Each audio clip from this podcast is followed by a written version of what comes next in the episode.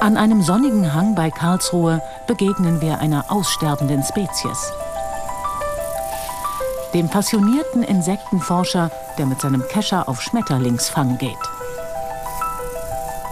Robert Trusch vom Naturkundemuseum Karlsruhe ist einer der letzten hauptamtlichen Schmetterlingsforscher in Deutschland.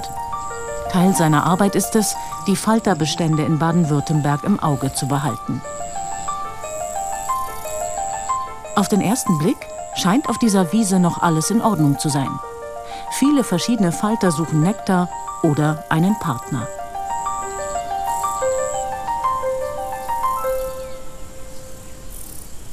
Und manchmal gelingt es Robert Tusch auf seiner Pirsch sogar, ein besonders seltenes Exemplar zu fangen.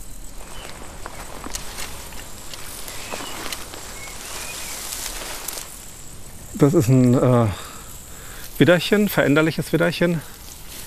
Das ist schon was Besonderes. Das veränderliche Widderchen gibt es in Karlsruhe nur am Knittelberg. Schön zu erkennen an dem roten Ring.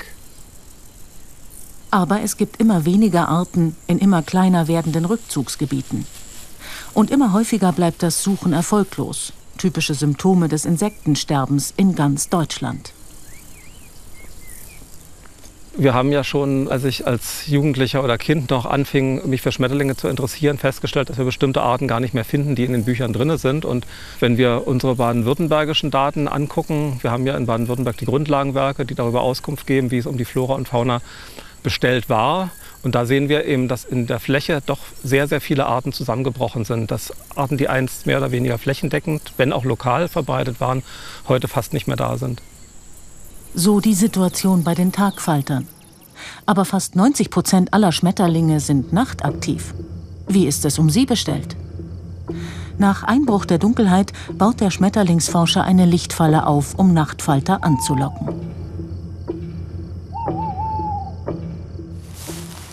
Tusch überprüft, welche Arten sich auf der angestrahlten Stoffbahn niederlassen. Die Tiere werden sorgfältig bestimmt und protokolliert.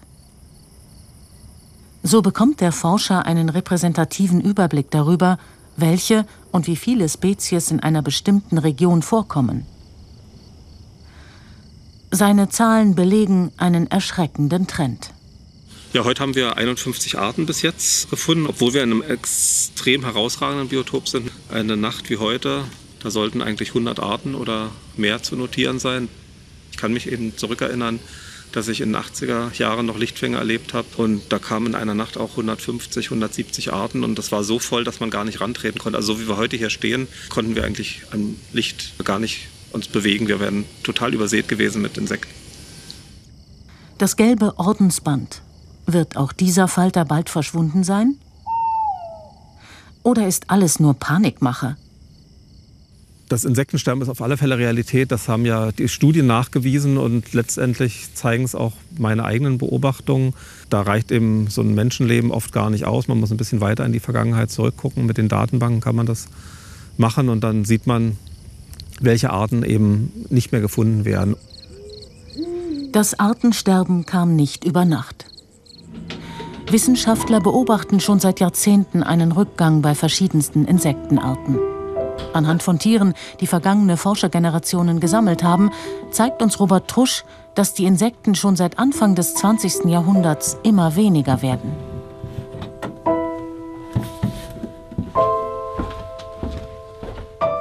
Hier habe ich ein paar besondere Schätze des Karlsruher Naturkundemuseums mitgebracht. Besondere Schätze deswegen, weil man die eben nicht mehr sammeln kann. Das sind äh, hier in den Kästen größtenteils ausgestorbene Arten in Baden-Württemberg nicht mehr vorkommend.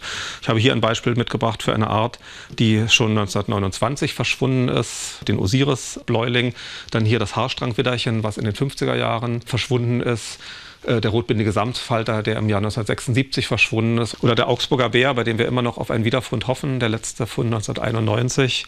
Vielleicht gab es noch mal 2008 eine Sichtung, aber es gibt kein Belegexemplar. Diese Zahlen stehen beispielhaft für einen europaweiten Artenschwund. Doch was genau hat den Schmetterlingen über diesen langen Zeitraum so übel mitgespielt?